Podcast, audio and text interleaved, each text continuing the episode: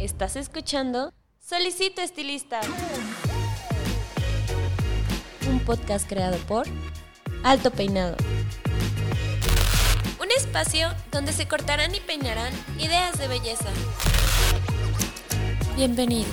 Pase y tome asiento.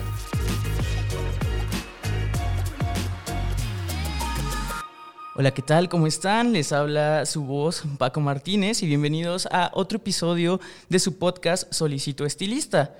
En vistas de em, la situación sanitaria que estamos viviendo a nivel global, pues todo el mundo, como sabe, estamos recluidos en nuestros hogares, pero no obstante por eso vemos la oportunidad de traerles a ustedes y acercarles a eminencias de índole global. Ya tuvimos el episodio con el señor Rafael Pajés y ahorita está con nosotros vía web, eh, uno de los más grandes peluqueros de Latinoamérica. Él es el señor Samuel Rubio, vicepresidente de Intercofur Latinoamérica y director artístico de Intercofur Chile. ¿Cómo estás, Samuel? Hola, Paco. Para mí en realidad es un agrado estoy muy contento de estar con ustedes, con todos los estilistas de México y con todos nuestros compañeros que nos escuchan a nivel mundial. Eh, quiero agradecer en forma muy especial por este contacto que me hizo Ana María, ya que nosotros tenemos una amistad de muchísimos años con Francisco y con toda la gente de, eh, la revista Alto Peinado y muy contento de participar con ustedes en este, este contacto tan novedoso. Así que yo, Paco, dispuesto a lo que tú quieras este, que yo, yo te conteste y, contar un poco de, de mis experiencias y de mi vida como estilista que la encuentro que ha sido eh, muy simpática. Muy contento. No, y la verdad es que también nosotros estamos muy contentos de que pudieras aceptar nuestra llamada. Eh, sabemos que también en, Chile están ahorita en, su, en su cuarentena y pues qué mejor manera que aprovechar este tiempo pues para brindarle a todas las personas que nos escuchan un poco de, eh, información y de inspiración, que es un poco de lo que va el tema de hoy. A mí me gusta siempre empezar eh, con mi invitado, que se presentara de una manera que a él o a ella le, le guste que actualmente a las personas que nos escuchen lo reconocieran. Entonces, si yo le preguntara ahorita quién es Samuel Rubio, ¿usted qué me contestaría? Bueno, yo creo que Samuel Rubio es un estilista que le encanta mucho la parte artística. Eh, tenemos que reconocer, por ejemplo, que en el mundo, así como, eh, eh, como que existe la alta costura, que está subdividida en, por ejemplo, en preta porté, que está dividida en trajes como para los supermercados, para los retail, en, la peluquería existe, o sea, yo lo catalogo un poco, por ejemplo, como eh, peluquería de editorial, que son eh, para las revistas, para la televisión, y, también hay otra peluquería, como la peluquería comercial, aquella que nosotros hacemos en nuestra peluquería. Eh, vale decir, por ejemplo, peinar una melena carré o una melena escalonada o un maquillaje diario y así. Y lo que yo hago es más que todo una peluquería de vanguardia. A ver, ¿cómo, cómo, cómo un poco explicar lo que eh, es la peluquería de vanguardia para Samuel Rubio? Yo encuentro que la peluquería eh, de vanguardia es el equivalente a la alta costura. Entonces, esa, es aquella peluquería que cuando tú ves en una revista o cuando tú ves en un canal de televisión unos peinados extravagantes, unos peinados hechos con mucho cariño, con mucho amor y con, eh, con, estilos eh, que son un poco imponibles de hacer en la peluquería, pero con mucha creatividad. Eso es lo que a mí me encanta. Yo me considero un peluquero de vanguardia, un peluque, eh, me encanta mucho la parte artística, la creatividad de, en sí de lo que hace el peluquero.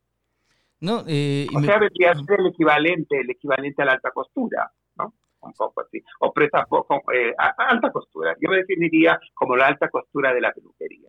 Sí, claro, hay, hay, divisiones dentro del arte y yo creo que exacto, está de la parte del arte que es para apreciarse dentro de la técnica y la creatividad y también cuando el arte se vuelve funcional, que es como tú lo mencionabas, pasarlo al área comercial, pues ya es una artesanía, ¿no? Pero obviamente tiene elementos de la parte artística y eso es lo que hay que tomar.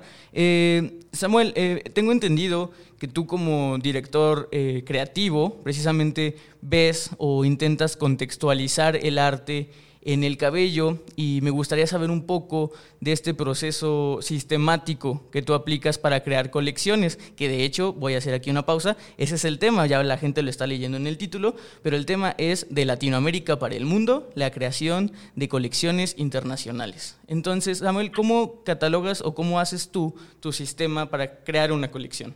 Mira, yo eh, cuando fui por primera vez a, a Europa, yo dije, ¿cómo nos, o sea, evidentemente que a nosotros los peluqueros latinos nos veían como, como una especie así como de indios o como que hacíamos como eh, trabajos con plumas. Mayormente los peluqueros llevaban sus trabajos eh, adicionales a, a, a, su cada región, a cada país. Entonces yo dije, ¿cómo, cómo, cómo, cómo eh, imponer un estilo a nivel europeo? Porque la moda viene de, viene de, de, de París, la moda viene de Nueva York, entonces dije, no, nosotros, o sea, yo tengo que hacer algo distinto para diferenciarme un poco de los europeos y de los americanos. Empecé a estudiar, empecé a estudiar, por ejemplo, el, eh, con, a través de libros, a través de investigar con mis propias clientes, que tengo la, la, la felicidad de, tener muchas escritoras y, mucha gente que se dedica al arte, pintores y todo. Y empecé a estudiar, eh, yo creo, eh, por ejemplo, eh, cuál era el, los escritores más famosos de, de, Chile. Estaba Pablo Neruda, estaba Gabriela Mistral. Gabriela Mistral, por coincidencia, son premios Nobel. Entonces empecé a estudiar primero eh, a, a, Gabriela Mistral. Gabriela Mistral, que tuvo mucho vínculo con México también, porque estuvo eh, viviendo una, una temporada en México.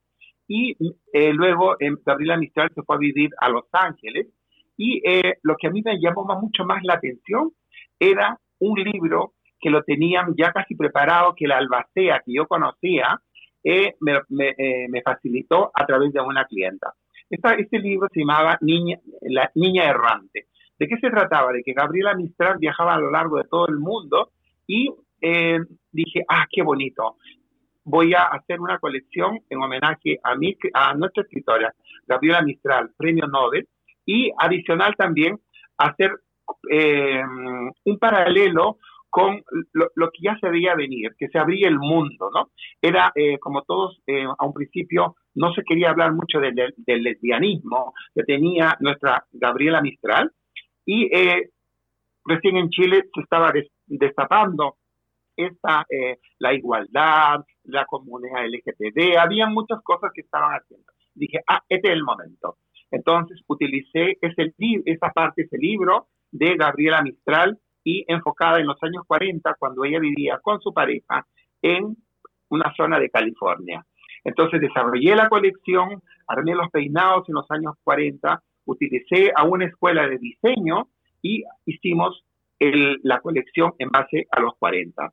Lo llevamos a París y en París fue un éxito. Nos presentamos en, la, en, el Palacio, eh, en la Bolsa de Comercio de París y en realidad fue una presentación maravillosa. Eh, teníamos al lado nuestros camerinos a los japoneses, a los italianos y todo. A un principio ellos nos miraban un poco extraños. Y fue así como nosotros, cuando hicimos esta presentación en París, es cuando los italianos se nos acercan, Intercoafer Italia, y nos dicen, ustedes están para presentar la próxima colección. Les invitamos a Intercoafer Chile para que ustedes presenten la próxima colección en Roma. Bueno, y después de eso yo dije, no, pero tiene que haber todavía como, como una, antes de ir a Roma, que era dentro de dos años, hagamos una colección un poco más potente también. Yo utilicé eh, la colección que se llama Violeta, en homenaje a Violeta Barra y también hicimos todos los trajes eran inspirados en las pinturas de Violeta Parra. ¿Y cómo los llevamos al cabello? Los llevamos al cabello a hacer eh, trabajos artesanales, porque utilizaba mucho las caracolas y todo. Hicimos peinados eh, muy artesanales, trabajamos con, con todo el equipo, con todo. Y después de eso nos salió la colección Violeta de Chile que le estrenamos en Perú. Después nos fuimos a una gira por varios países de Latinoamérica y la llevamos también a Europa. Pero después de eso, después de eso dijimos, ¿ahora quién? ¿Qué es lo que viene? Como el producto que nosotros exportamos en Chile es el vino, hice una, hice una colección para todos mis amigos de Intercoafer Chile, que lo creamos, que se llama Diosas del Vino. Pero ¿cómo asociamos las diosas del vino ¿cómo asociamos el vino con la colección Dioses del Vino? Lo asociamos de esta manera. El vino es el tinto y el vino es el blanco. Utilizamos los cabellos rubios para enfocar un poco en el vino blanco y los cabellos rojos, los cálidos, los castaños para el vino tinto. Resultado de eso hicimos una filmación en unas viñas y hicimos una colección que en realidad nos dio como nos dio mucha mucha mucha nos dio mucha satisfacción a nivel latinoamericano y a nivel mundial. Y es así como eh, después de eso después de eso ya dijimos ahora qué, viene eh, dije no ah, tenemos que parar un poco hagamos una colección más urbana hicimos la colección que se llama Santiago en blanco y negro. Filmamos todo Santiago eso fue hace el año pasado el año pasado filmamos todo y hicimos lo, lo que era eh, la onda de los cabellos grises, los cabellos blanco y negro, todo, y asociamos a la parte oscura de Santiago y a la parte moderna de Santiago. Eh, la presentamos, esta también, en, en, en el último evento que hicimos en, en París, la presentamos donde fueron mucha, mucha, mucha gente. Y dentro de ellos también estuvieron en, la mesa eh, estilistas de México, estaba Conchita, eh, había eh, Silvia, había muchas personas de que en realidad eh, le encantó la colección Santiago en blanco y negro. Bueno, y ahora, hace poco, estaba preparando la última colección que nos inspiramos en, en París, y es, es la, la, colección que se llama Sol de París, que la tenemos ya eh, eh, fotografiada íntegramente, la colección, la colección Sol de París, y también eh, ustedes, la revista Alto Reinado, le mandamos a ustedes también para que disfruten de esta colección, de esta colección maravillosa. para mí, como director artístico de Intercoafer, es un, es un honor y en realidad me encanta hacer las colecciones. Como te digo, yo em, me encierro en mi escritorio me pongo a estudiar. Ya tengo dos colecciones. Tengo una colección pensada en, una flor chilena y eh, para exportarla al mundo.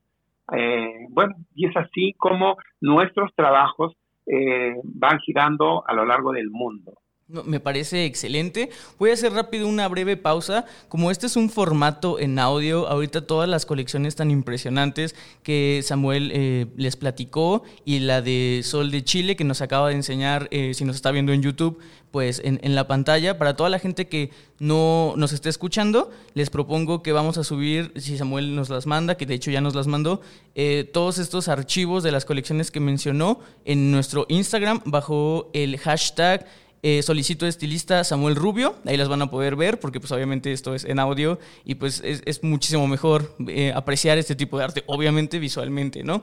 Eh, Samuel, me encanta la manera en la que piensas, en, la que relacionas todos estos puntos y los unes para dar un mensaje. De hecho, creo que eso fue lo que más me encantó, el cómo ves el arte en, la peluquería como una manera de, enviar un mensaje ya súper, súper condensado de tanto contexto. Y eso me lleva a pensar muchas cosas. La primera de ellas es, mencionabas ya en tus colecciones, en una que utilizaste eh, de manera artesanal como conchas y eso, y en la manera urbana de representar Chile y de las dos partes que tiene. Eso me hace pensar, eh, en Chile sí existe una esencia eh, de la moda, algo que puedas decir, esto realmente solamente se ve en Chile. No, no, no, no, no, no. Yo creo que no. Acá en Chile eh, eh, nos falta nos falta muchísimo, así como por ejemplo con en México, que yo conozco la cultura mexicana. por ejemplo, ustedes ah, eh, sus trajes tienen mucha inspiración en los colores. por ejemplo, las flores de Frida, Kahlo se, se nota, se nota en los trajes. Nosotros no tenemos mucho una, una identidad así pero tratamos de que nuestra, nuestras colecciones tengan un sentido em, nacionalista, pero desde el punto de vista eh, de la tendencia mundial. Eh, que, ok, ajá. Eso me parece muy interesante porque de hecho yo creo que esa, esa visión es la que te ha llevado a poder precisamente romper estas barreras y presentar tus plataformas en, en Europa, ¿no? Claro, Paco, porque mira, si nosotros hacemos que las colecciones sean netamente nacionalistas, con, por ejemplo, con los trajes típicos de Chile, con los trajes típicos de Perú y todo, vamos a ser muy regionalistas. Y la idea es, este, em, eh, como tengo el cargo de vicepresidente de Interpapel Latinoamérica, es unificar Latinoamérica y salir al mundo. Es como nosotros hacemos. Nosotros tenemos un Congreso Mundial que lo realizamos cada dos años. El próximo Congreso Mundial va a ser en Berlín, ya tenemos fecha, tenemos todo y ya estamos presentando nuestras colecciones. Mira, yo te conté de la colección Diosas del Vino. Por ejemplo, Diosas del Vino, cuando yo te conté, te dije que nos habíamos inspirado en la uva. Pero ¿cómo la uva? La uva, yo no sé si tú conoces, por ejemplo, las ramas de la uva parecen como unas raíces. Entonces, ¿qué hicimos? Por ejemplo, los cabellos, yo no sé si tú lo notas ahí, ahí el cabello abajo. Sí, un poquito. Mira, los cabellos, ahí, sí. los cabellos, este, eh, eh, se ven como una especie de raíces, de raíces. Y eh, al caer la tarde, cuando estás en una viña, se nota el color dorado, el color cobre, y en, en base a eso es que nosotros nos inspiramos para realizar la, el color que se encargan de hacer nuestros coloristas, nuestro staff de, color, para hacer los diseños de los cabellos dorados, de los cabellos cobrísimos, de los cabellos eh, un poco eh, eh, tipo balayage. Entonces lo que hacemos es meter la, tendencia mundial, como por ejemplo que ahora son los, los highlights, los baby lights, los balayage, a incorporar a nuestra colección. O sea, la tendencia mundial incorporado a nuestra colección y salir al mundo. Porque si no lo hacemos así, nos quedamos solamente en Chile y a nosotros nos interesa una moda unificada. Cuando hacemos nuestras colecciones, nosotros presentamos la tendencia mundial en la primera parte. La segunda parte es un poco así como una mezcla y lo último vendría a ser la alta costura de la peluquería, ya con los trabajos más trabajados, con los trabajos este, más específicos. Claro, y me, me, salta mucho la idea de pensar si tú como director artístico ya encontraste eh, alguna especie de fórmula infalible para que algo una tendencia se vuelva mundial o incluso se vuelva atemporal. ¿Crees que si haya algo como, como algo que, que especifique el que una moda sea así o todavía no existe? No, la moda, yo, yo pienso que hacer una colección tiene que ser pensada a nivel mundial, según la tendencia. Por ejemplo, yo veo estilistas cuando llegan acá a Chile y el grave, el grave, el grave error, si un estilista no está conectado a nivel mundial, no funciona. Por ejemplo, mira, te cuento, el año pasado vino un, estilista mexicano que tú, no sé, a lo mejor me está escuchando, o a lo mejor tú lo conoces también, Tío Gala se llama, un estilista muy conocido de la marca Pravana. Cuando él vino a hacer acá su colección y trajo, eh, y trabajamos con él, trajo una colección maravillosa en el cual mostraba toda la tendencia mundial de los colores, los colores fuertes, los lilas, los verdes, los amarillos, los, todos colores, o sea, la moda era muy loca, una, una moda de vanguardia y todo, pero eh, eh, para el estilista, al ver una colección como esa, cuando llega a su peluquería, lo adapta como, voy a hacer un detalle que vi del peluquero mexicano, el color morado, esos, esos crespos esos lisos. Y eso es, eso es porque es bonito ver a un estilista eh, que presente su, colección, que presente su moda y después cuando tú llegas a tu peluquería lo trasladas a tus clientes con pequeños detalles, no con locuras a lo mejor que, uno ve, sino son detalles y eso te abre la mente, el mundo. Yo cuando voy a París también veo eh, colecciones, por ejemplo, la última vez se veía cabellos amarillos, y decía, pero ¿quién va a querer ponerse cabello amarillo? Y fíjate que ahora en la colección que mandé a Ana María ustedes van a ver cabellos amarillos con la línea eh, masculina. Porque también nos preocupamos de, la, de los hombres, no solamente las damas. Sí, claro, y qué, bueno que tocas ese, ese punto. Eh, en cuestión de todas estas colecciones, obviamente yo creo que se inspira más como si fuera un lienzo, obviamente si tienes un lienzo más grande, eh, en este caso un cabello más largo, pues puedes tener más cosas. ¿Qué tan limitante es generar una colección eh, novedosa y vanguardista en cabello corto, como el que generalmente se utiliza en los hombres? El cabello corto yo creo que no es una limitante para hacer una, colección, porque ahora tú puedes utilizar mucho los colores para tú dar rienda suelta a, tu creatividad. eh, es, cierto que hay cabellos cortos, por ejemplo, pero se pueden utilizar ahora con la tecnología extensiones, se pueden utilizar una especie de unos sanguchitos y dar los detalles a la moda. La peluquería cambió, el mundo cambió. Las redes sociales hicieron que nos, han hecho que nosotros, los peluqueros, si no nos incorporamos a las redes sociales, estamos out, estamos antiguos.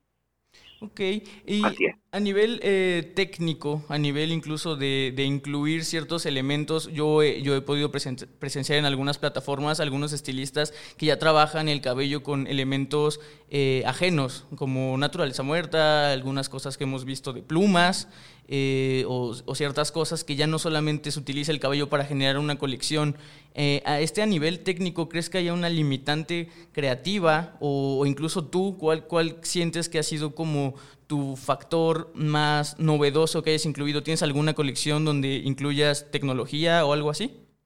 Sí, por ejemplo, mira, cuando hice una colección para llevar a Brasil, eh, se llamaba la colección Escombros, y utilicé eh, mucho, eh, eh, bueno, y Escombro fue inspiración después del terremoto que hubo acá en Chile, no sé si te acuerdas, fue un terremoto muy grande, y en base a los desechos que había de los, cuando yo caminaba en la calle, cuando yo veía que estaba destruido Santiago, es que empecé a utilizar uno, unas barras de acero, utilicé como todo de, de, de fierro, de acero, y empecé a diseñar eh, estructuras de fierro y acero eh, mezcladas con cabello.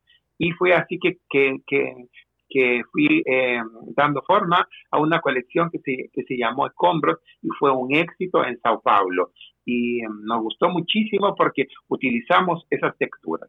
Pero te quería dar un alcance. Cuando tú me dices la técnica de, en, los cabellos. A mí me encanta, por ejemplo, la, técnica de Tilly. Me encanta mucho la, eh, tendencia de, Vidal Sassoon, que son estructuras rígidas, son estructuras de en el cual uno se estudia para hacer, por ejemplo, un corte a 90 grados, un corte a 180 grados y todo. Eso es la base del peluquero. El peluquero tiene que prepararse, el peluquero tiene que estudiar para hacer una colección artística. O sea, yo te estoy hablando de esto porque he dejado de, un, de lado de hablarte, de comentarte de esos, de esos maestros maravillosos como fue Vidal Sassoon, como fueron este, mucha gente de, Europa, en el cual nos han enseñado a cortar con técnicas. La técnica Tilly, la técnica de Redken, la técnica, hay muchas técnicas, en el cual uno aprende a hacer un verdadero corte yo para, para hacer una colección tengo que saber toda la estructura de, un, de una cabeza, 60 grados, 90 grados, todo. Entonces, y, y, también tengo que saber todo de color, la colorimetría. Me encanta ver el color de Red, me encanta ver el color de Tilly. Yo aprendí muchísimo eh, las combinaciones de los colores para crear un color en un cabello, yo tengo que saber evidente, evidentemente la colorimetría que lo aprendí a través de esas marcas. Y es muy importante para llegar a un, por ejemplo, si quiero hacer un balayage ahora, el balayage incluye una decoloración, incluye un, color, un, un tonalizante. Entonces, el peluquero tiene que estar preparado para eso. El peluquero tiene que pasar por todas esas etapas la, etapa de conocer eh, la parte económica de una peluquería, el peluquero tiene que conocer el, estudio de, de las pinturas, el estudio de los cortes, porque si tú no sabes eso, tú no puedes ser un creador. Es muy difícil. Tienes que tener una base. Es como tú ves un edificio maravilloso, pero ¿quién lo, quién lo hizo? ¿Quién lo diseñó? Un arquitecto. Un arquitecto con todo un equipo, un ingeniero civil, con mucha gente. Pero detrás de ellos está él tuvo que aprender que eh, muchas cosas, tuvo que ir a la universidad, tuvo que pasar por muchas etapas. Y eso es la peluquería. Un verdadero artista pasa por todas esas etapas. Claro. Y para Samuel Rubio, ¿cuál es la mayor fuente de inspiración? Mira, para mí la mayor fuente de inspiración es la calle. Es la calle eh, saliendo, por ejemplo, cuando la última la penúltima colección Sol de París fue cuando eh, mayormente los peluqueros a lo mejor no, no tomamos mucho la locomoción, o sea, el metro o un bus, una cosa así. Pero a mí me encanta salir. Yo tomo la, yo tomo micro o tomo la burrita, no sé cómo lo dicen ustedes, ya y salgo y, o, el, bus, ah, no sé cómo, el, el bus.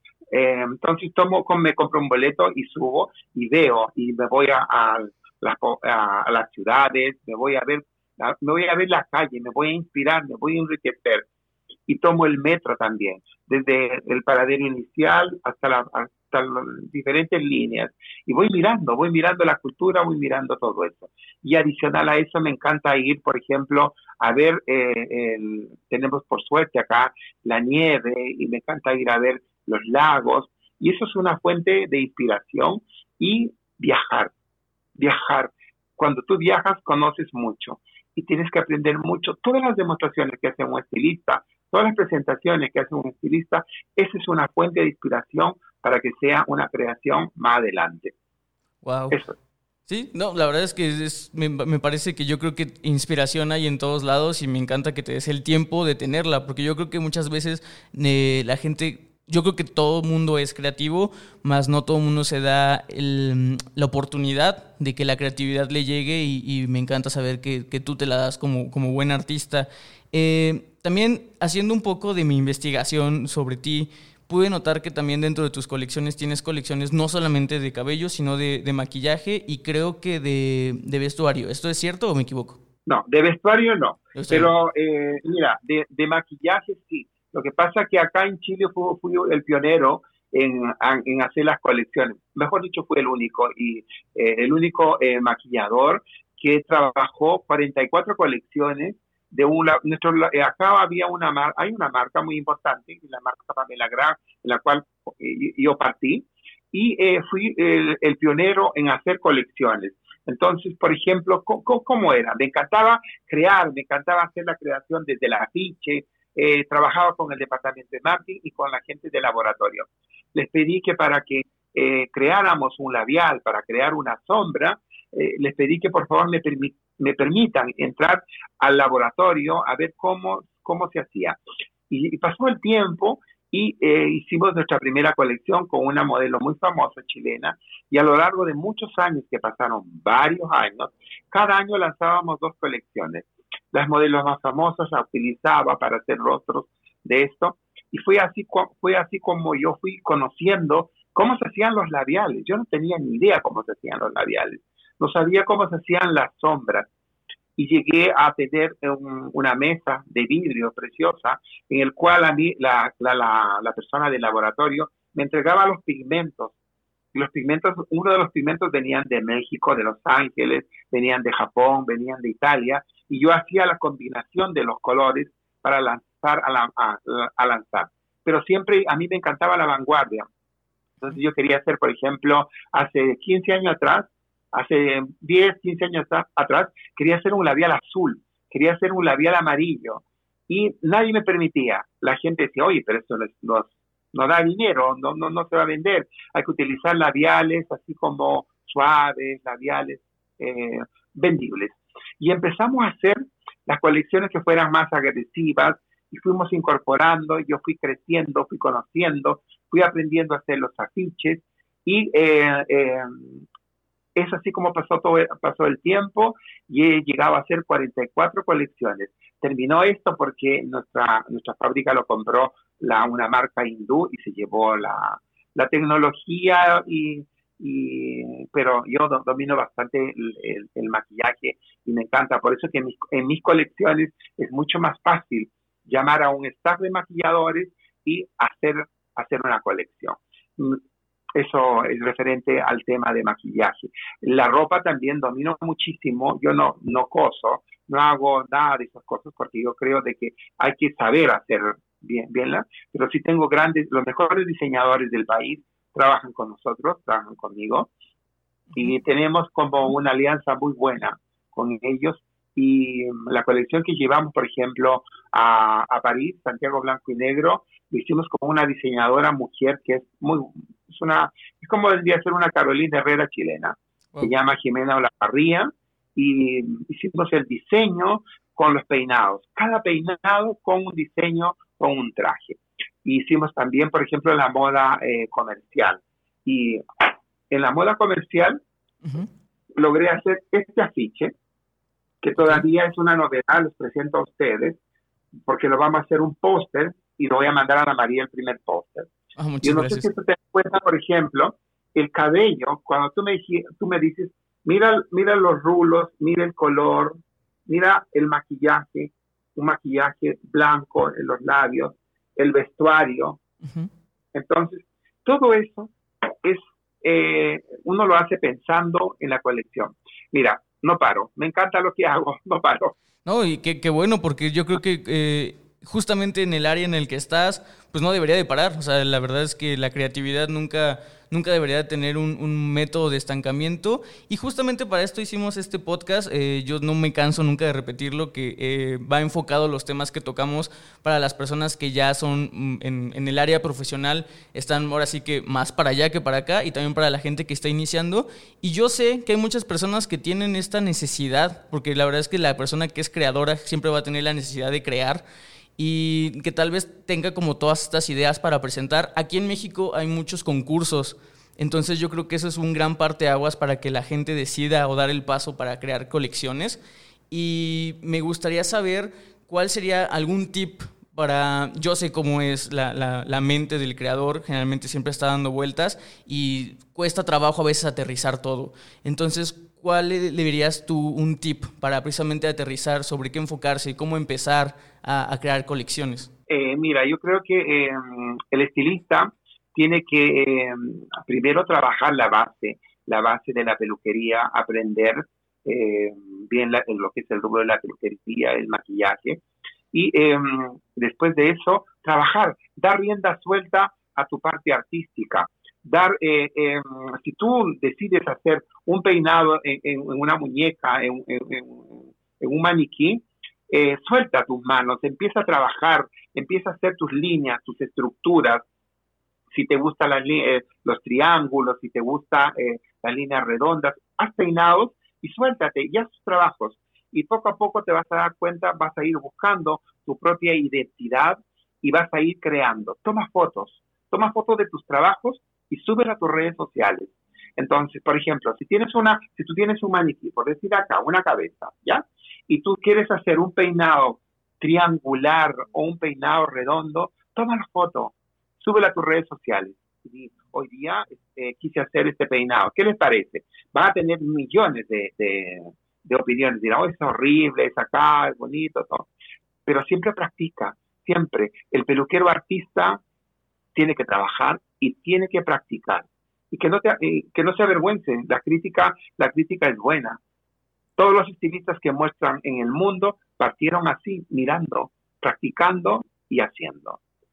En, este rubro justamente, eh, porque claro, o sea, las redes sociales son un arma de doble filo, sirve para exponer mucho tu, trabajo, sirve como tú dices, eh, para que sea objeto de crítica y generalmente la crítica, como dices, no siempre es mala, obviamente si hay personas que tiran pues mal rollo, ¿no? Siempre habrá eso. en, este rubro, ¿te ha tocado a ti experimentar eh, y cómo lidias si, si te ha tocado con, con, este como rechazo o que simplemente, no sé, no gustó? ¿Alguna vez te ha tocado que alguna colección no tuvo el impacto que hayas esperado? Sí, mira, te cuento, los primeros años cuando empezamos a hacerlo, cuando empezamos a hacer las colecciones, nosotros hacíamos peinados imponibles, muy imponibles. Y nuestra agrupación e Intercoafer Chile agrupa más o menos como a 20 estilistas chilenos. Y todo, eh, eh, y como yo fui el, no sé si te conté, que yo fui eh, llamado por la marca Vela y eh, me, convocaron para ser el director artístico de Vela, me hicieron un contrato desde Alemania y eh, trabajé acá en Chile durante cinco años en la, en la marca Vela. Es así cuando yo empiezo a conocer a los estilistas, yo empiezo a ir a las peluquerías, conocí miles de peluqueros y voy conociendo cómo es el peluquero. El peluquero de por sí es muy crítico, el peluquero de por sí es polémico y, el, y hay algunos peluqueros de que no, eh, no, eh, no tienen esa onda positiva, sino están criticando y están eh, viendo lo que no existe en el otro peluquero. Nosotros hicimos una colección, muchas colecciones, y decían que lo que Intercuacer hacía era imponible. Era imponible porque el, un, moño estructurado, un moño gigante, evidentemente que no, no, no va a ir a una fiesta, a una clienta así. Entonces, ¿qué hicimos? Yo les contestaba, eh, yo hago eh, peluquería de vanguardia, hago peluquería como la alta costura, que la alta costura muchas veces es imponible. Un vestido que utiliza Lady, Lady Gaga cuando va a, recibir un premio o cuando hace un videoclip. ¿Quién crea los peinados de, de los videoclips de Lady Gaga, de, de Madonna? Eh, lo crean los estilistas artísticos.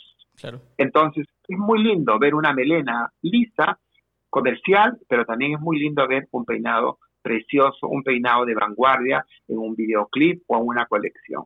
Es así cuando un peluquero te dice, oye, sí estuvo, estuvo, estuvo malo, estuvo horrible, eh, ese peinado encuentro imponible, eh, lo tomo como una crítica constructiva y he recibido muchas críticas negativas de estilistas cuando eh, termina el show y dice, muy lindo, pero utilizaron eh, peinados imponibles, utilizaron pelucas.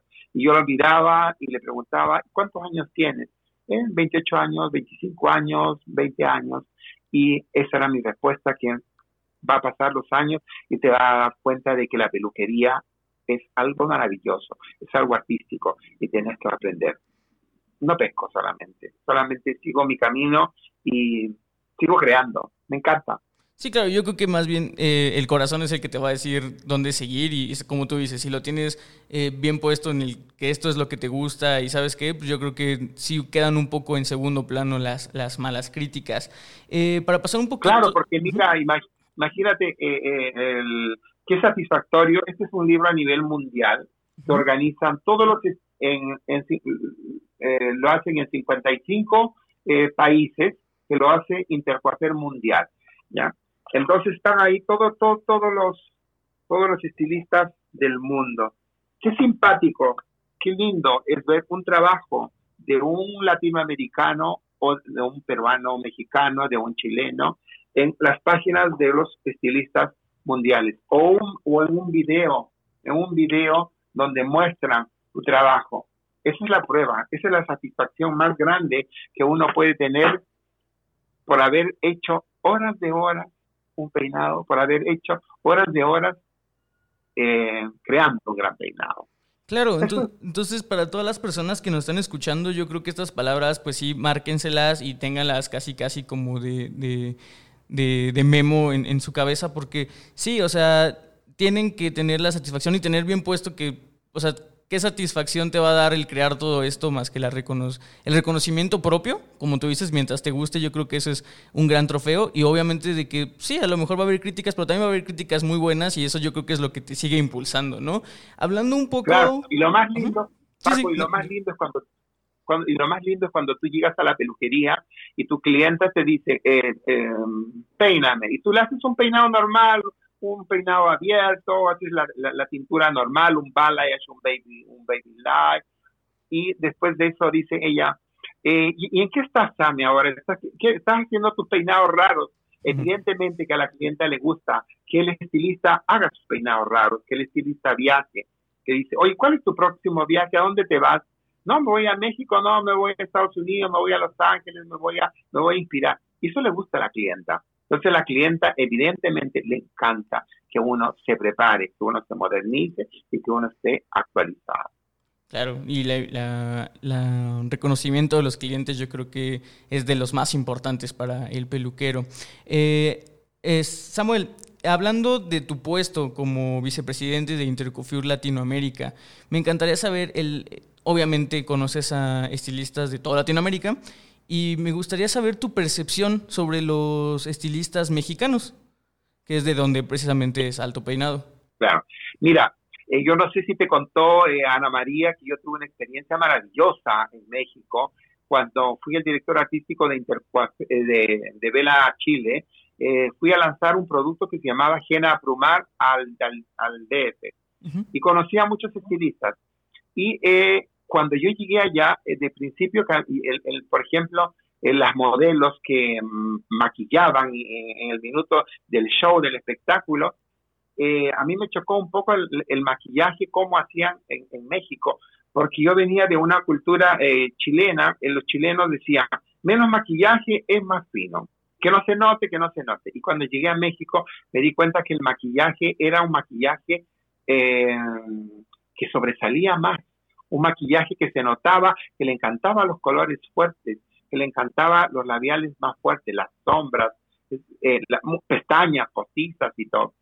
Y fui, fui aprendiendo, te das cuenta, fui aprendiendo y mirando que México era una, era una, una cultura distinta, un país muy distinto. Veía, por ejemplo, que las uñas de las mujeres eran azules, tenían como brillantes, tenían muchas cosas, cosas que en Latinoamérica no se usaba. Y fue, decía, esto va a pasar dentro de, 10 años, va a cambiar. Y fue así, pasaron 10 años y me di cuenta de que en México eh, se utiliza mucho el color. El color es una fuente de inspiración. Yo creo que eh, los estilistas mexicanos, los coloristas mexicanos que yo conocí, por ejemplo, conocí a, a una a, la cadena de estilistas Just Glow, en el cual tuve mucho cariño, fuimos a, a pasear, fuimos, hicimos muchas cosas. Y em, otro amigo que eh, conocí mucho fue Gustavo Hansen, un estilista, y él me llevó a, a conocer a Conchita. Y con, con Conchita conocí lo, que es, lo que era el verdadero estilismo mexicano. Aprendí con ella, lo vi, los colores cálidos, los colores fuertes. Y siento que en México es un país fantástico, un país en el cual se aprende mucho el color. Y hay muchos laboratorios mexicanos eh, que hacen sus productos. Prueba de ello es Pravana. Pravana es una línea mexicana que se exporta al mundo y eh, en, en, Los Ángeles, en Beverly Hills, se hacen las colecciones, pero se crean los productos en México. Después hay otra marca que no me acuerdo cuál, que se, se hacen productos en México. Encuentro que la industria mexicana, los estilistas mexicanos están a un nivel fantástico. Son estilistas muy, muy, muy creativos, muy artistas.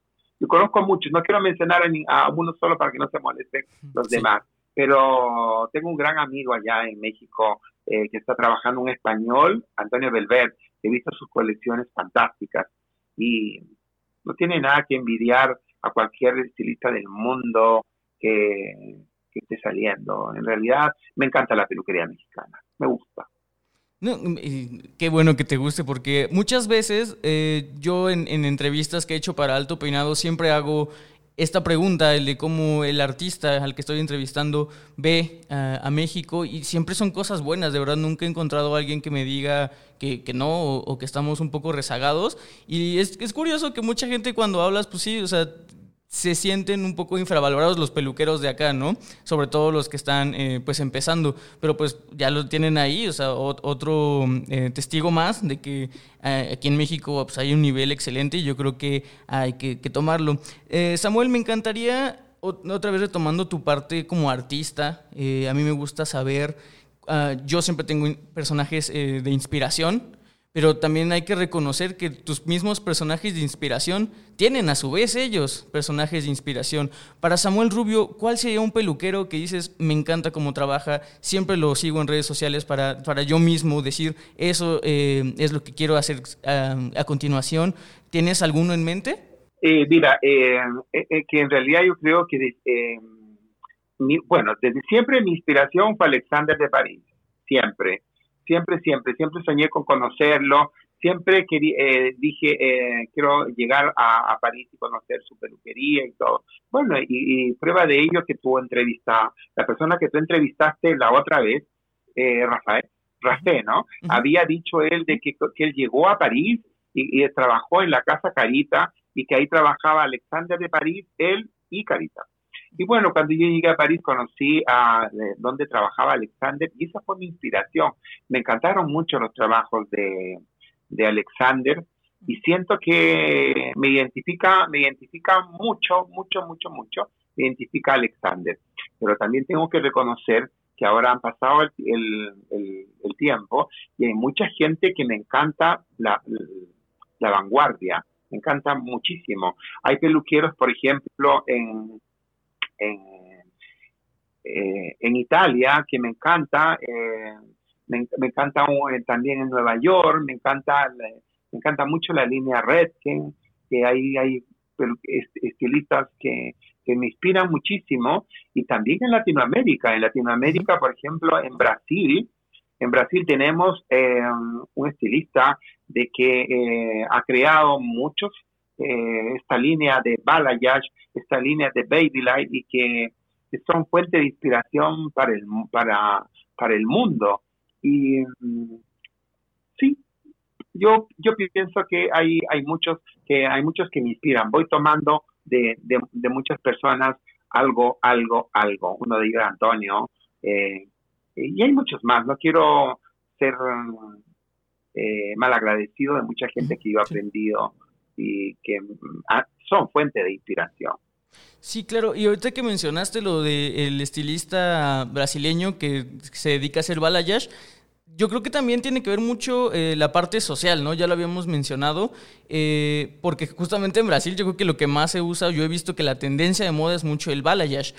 Eh, como mensaje, y ya, ya habiendo dicho que, muchas de tus colecciones sí tienen un mensaje y un contexto, ¿cuál crees que haya sido, y también tomando una de tus colecciones que fue esta disrupción, como habías dicho, en una época donde no se tomaba mucho el movimiento LGBT y eso, ¿cuál crees que haya sido tu mensaje más em, fuerte o atrevido que hayas tenido a través de alguna colección? Mira, me, me, encanta siempre que me pregunten eso, porque eh, hubo, eh, eh, a ver, ¿cómo te, ¿cómo te digo? El peluquero también tiene el, la parte social, ¿no es cierto? Claro. Yo, aparte, de, aparte de la peluquería, que me encanta mucho, me dedico a una fundación que se llama Fundación Santa Clara de niños con VIH. Pero entonces, cuando conocí esta fundación, yo dije, pero ¿cómo asociar a los peluqueros? Fui a L'Oreal eh, porque yo partí con L'Oreal, fui a L'Oreal y les conté a los ejecutivos que había conocido a la Fundación Santa Clara y todo, de los niños con VIH. Entonces ellos me dijeron, pero nosotros, ¿por qué no hacemos un programa peluqueros contra el SIDA? Y justo había empezado el problema del SIDA a nivel mundial y todo, y, eh, y, yo les dije, yo hago una colección, hagamos una colección, hagamos una alianza con la fundación a beneficio de todas estas personas. ¿Ya? hicimos el, el desfile, programamos todo, todo, todo, todo. Y el diseñador que yo llevé a la, a la colección era un diseñador muy polémico y utilizó una modelo muy polémica en Chile. Y el, el director de L'Oreal me dice, eh, faltaba como media hora para que empiece el espectáculo, me dice, este, oye, hay periodistas que están esperando a la modelo famosa que va a salir con dice que va a salir como, eh, va a ser una ofensa para la gente, para todos. Y yo quisiera, yo quisiera ver, yo quisiera ver el, el traje, yo quisiera ver a la modelo que era. Yo le dije, no, tú tienes que confiar en mí, tú tienes que confiar en mí y tienes que confiar en que yo estoy haciendo un desfile para mi fundación, Fundación Santa Clara. Y estamos haciendo un desfile a beneficio de los estilistas que tienen VIH y eh, tienes que confiar. Bueno, él se molestó un poco, todo, todo, empezó el show, empezó el desfile y a la mitad, al cierre del desfile, sale el vestido polémico con esta mujer polémica. Y era un traje con puros condones, todos condones preservativos, pero en una forma muy elegante llevada el, el traje. Y la animadora era una el, y la animadora de ese segmento para anunciar el traje era una transexual. Imagínate, hace 10 años atrás, una transexual. Y más encima, un traje hecho de puros preservativos. Y para L'Oreal, L'Oreal, que era una marca muy, es una marca un poco eh, eh, mm, conservadora, es una marca conservadora. Entonces sale la modelo en la pasarela y tenía una cartera, un bolsito y empieza a tirar condones al público y un condón le cae al director de L'Oreal y el otro condón le cae a la monja. No. A la monja. Y entonces la monja, la, la monja agarró el condón y el preservativo lo levantó hacia arriba y dijo, se hizo así. No. Para los que no están viendo, se, persignó. Claro, claro y, y, se, y el director de L'Oreal se rió y todo, y después de eso, cuando pasó, y yo, yo sufría muchísimo, sufrí mucho, y les dije de que en realidad ellos me felicitaron porque fue un impacto. Sin decir, utilicen el condón, se, llegó el mensaje que los peluqueros tenían que prevenir. Y ese fue el mensaje. Y ese fue un desfile que hice con polémica. No, wow, la verdad es que fue una súper anécdota, de verdad increíble, increíble que lo haya sabido manejar de una manera, como dices, tan, tan elegante, tan bien llevada. Y yo creo que eso, hay, es que ahí reside realmente la genialidad del artista. O sea, cuando puedes llevar un... porque imagínate, Paco, porque imagínate, Paco, la Iglesia Católica dice no usar el condón, no usar el preservativo, sino ser eh, fiel. Pero ya eh, hace 10 años ese mensaje fue fuerte, fue muy fuerte, pero lo logramos nosotros. Y eso también es una de las cosas que me encanta hacer. Yo hace siete años eh, trabajo eh, eh, en esta fundación para, y un evento una, una vez al año, recaudamos mucho dinero para esta fundación y lo hacemos el primero de diciembre, que es el Día Mundial del SIDA. Lo hacemos con todos mis compañeros, vendemos todas las entradas en todas las peluquerías más importantes y mayormente auspicia a los laboratorios más importantes de Chile y es el mejor desfile de todo Santiago. Wow. A beneficio de la gente con VIH. No, pues a ver, no, no que... Paco, yo creo que esto es un poco de volver al, al, al, mundo, de volver a, a, cómo ha sido tan cariñoso, tan amoroso con nosotros, con, con los estilistas. Los estilistas eh, estamos en, en, en, una posición muy, eh, eh, muy privilegiada. Nosotros los estilistas tenemos opción de conocer a esposas de presidentes, a esposas de ministros, tenemos opción de conocer a dueños de bancos, a, mucha gente, hasta narcos también conocemos. Y eh, el, simple hecho de conocer a, personalidades tan distintas hace que uno eh, eh, sea, sea un personaje muy, muy diferente, un personaje que tiene que escuchar, callar, y saber de que estamos para, eh, eh, en el mundo estamos, en mi caso, para crear y dar eh, de vuelta a, la gente con un poco de apoyo, con un poco de ayuda, como, como yo hago con la Fundación Santa Clara, con, con los estilistas para la, los peluqueros con, contra el VIH. Claro, y se agradece y se reconoce. Y, digo, ahorita tenemos que, como siempre nos pasa, empezar un poco a cerrar ya el tema, porque por la plataforma de Spotify no podemos pasarnos de cierto tiempo. Y me gustaría tocar rápido un, punto importante. Eh, tengo entendido que, obviamente todos sabemos la, situación por la que estamos pasando, pero creo que eh, en tu país, Chile, ya van a empezar a retomar labores. ¿Esto es cierto? Bueno, nosotros este, en Chile eh, se ha llevado muy bien el tema de la pandemia del COVID-19.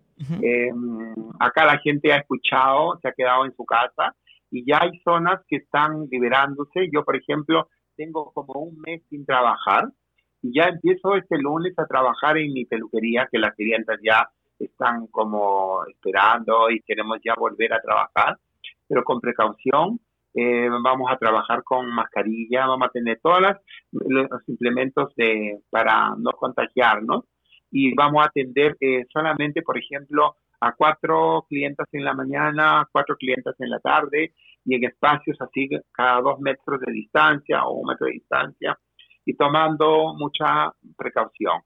Será por una semana, si el gobierno decide eh, que se corte y que nos quedemos en casa de nuevo, habrá que quedarse, pero eh, estamos poniendo todo en nuestra parte porque nunca pensamos en Chile que iba a llegar el coronavirus en el mundo. Nosotros venimos ya de un problema, de un problema social que se había eh, explotado eh, como en enero, febrero, en la contingencia social. Veníamos recuperándonos y llegó el COVID eh, el COVID. Entonces, ¿qué, ¿qué, es lo que tenemos que hacer? Es poner de nuestra parte, eh, los estilistas que vamos a salir. Tenemos muchas formas, podemos mandar las pinturas a las casas que se apliquen, podemos hacer eventos, podemos hacer cosas. Evidentemente que muchas peluquerías van a quebrar ahora, les va a ir mal, van a quebrar. Pero el peluquero se inventa. Nosotros los estilistas de Intercoafer, cuando hubo la Segunda Guerra Mundial, pensaban que Intercoafer se iba a cerrar. No, Intercoafer continuó. A pesar de eso, los peluqueros en Francia se unían, se reunían. Así que el mensaje que yo tengo es, eh, quédate en casa para poder pasar esta etapa. Y hablando de pasar a esta etapa, digo, tú ya, ya viviste eh, el mes de cuarentena. Nosotros aquí en México empezamos hace una semana. Bueno, dependiendo de cuándo salga este episodio, ya dos. Pero algunos tips para que el peluquero y el creativo no se quede eh, estancado o no, no, no sienta que está perdiendo el tiempo. ¿Tú cómo lo llevaste? Hoy no, yo, mira, yo lo llevé fantástico. ¿Mm? Como, como yo soy, yo soy el director artístico de Intercoafer, entonces decidimos hacer un en vivo en Instagram. Como somos 19 estilistas, entonces hacíamos, eh, lo estamos haciendo hasta ahora, eh, todos los días, de lunes a viernes en Instagram, Intercoafer Chile. Yo, eh, bueno, invitábamos a un, a, un, estilista y con otro estilista del mundo. Por ejemplo, invitamos a, a, a, un estilista chileno con una estilista boliviana, un Elga, se llama, una, una, estilista muy famosa de, Bolivia. Y nos contaba la experiencia de Bolivia y nos contaba la experiencia de México. Al día siguiente invitábamos a un estilista de, por ejemplo, de Ciudad de México y un estilista de Guadalajara y conversábamos, les dábamos tips de bellezas, les, les dábamos ánimo, para acompañarlos a ellos en este minuto tan difícil que estamos pasando. Entonces, es así como hemos ido pasando todo el mes y hemos ido em, dando tips de belleza, hemos ido dando, hemos ido aprendiendo a cortar el cabello de nuevo, hemos ido aprendiendo eh, em, con, por ejemplo, con la, con la monja de la fundación, aprendiendo eh, cómo un estilista puede ayudar cuando está bien, cuando no está pasando eh, por etapas tan difíciles como esta. Después empezamos un día a un empresario de un laboratorio de L'Oreal, un día, otro día de, Vela, eh, para preguntar, por ejemplo, a un, a un, gerente de L'Oreal, por decir, ¿cuál es el plan que ustedes van a tener cuando regresemos nosotros después del COVID? ¿Qué es lo que nos van a ayudar? ¿Cómo nos van a ayudar? Nos van a correr los cheques, nos van a, eh, perdonar el, pago, nos van a ayudar y entonces eso ha hecho que los peluqueros nos sintamos más acompañados, más acogidos y tenemos que ser un poco más hermanables los peluqueros. Claro, sí, yo creo que estas situaciones, como ya lo veníamos diciendo desde ya un episodio atrás con José Luis Monroy, hay que ver el lado positivo de esto y florecer ante la adversidad. Eh, y pues bueno, yo ya ahorita tenemos que cerrar, este Samuel, pero de verdad muchísimas gracias por esta plática. Te mando un gran abrazo virtual hasta allá, hasta Chile. Y muchísimas gracias por, por todo lo que nos... Un abrazo. Exacto, un, abrazo, virtual. Exacto. Susana distancia, muy, muy sana distancia, ¿no? Acá tenemos ese... Sí, muy lejos. Paco, pero también quiero darle una, un gran abrazo a Ana María, que le tengo mucho cariño a Ana María y que bueno, y todo este contacto es por ella y decirle de que siempre estaré con la revista Alto Peinado, con los estilistas de México y gracias, muchas gracias por esta plataforma que en realidad nos hace eh, sentir acompañados. Paco, un encanto haber, haber pasado contigo estos minutos y con Ana María un beso. Y a México, un abrazo. Pues ahí lo tienen, queridos podcast escuchas. Muchísimo amor por parte de Samuel Rubio. Eh, nosotros los vamos a estar viendo, pues como lo, hemos estado subiendo, un podcast eh, a la semana. Entonces, muchísimas gracias por estar con nosotros, muchísimas gracias por sus comentarios, muchísimas gracias por sus estrellitas en Apple Music. Y pues bueno, eh, yo no me queda nada más que despedirme, nada más Samuel, voy a hablar contigo afuera del aire, entonces quédate aquí conmigo. Y pues recuerden amigos, muchísima fuerza en, esta cuarentena que se viene. Para toda la información que quieran saber y, o si están aburridos, si quieren inspiración, pueden meterse a las redes de Samuel, a las redes de Alto Peinado y nosotros nos vamos a encargar de hacerles un poco más ameno pues estos malos ratos. Recuerden que la belleza la hacen ustedes y yo soy Paco Martínez. Hasta luego. Esto fue Solicito Estilista, un podcast creado por Alto Peinado.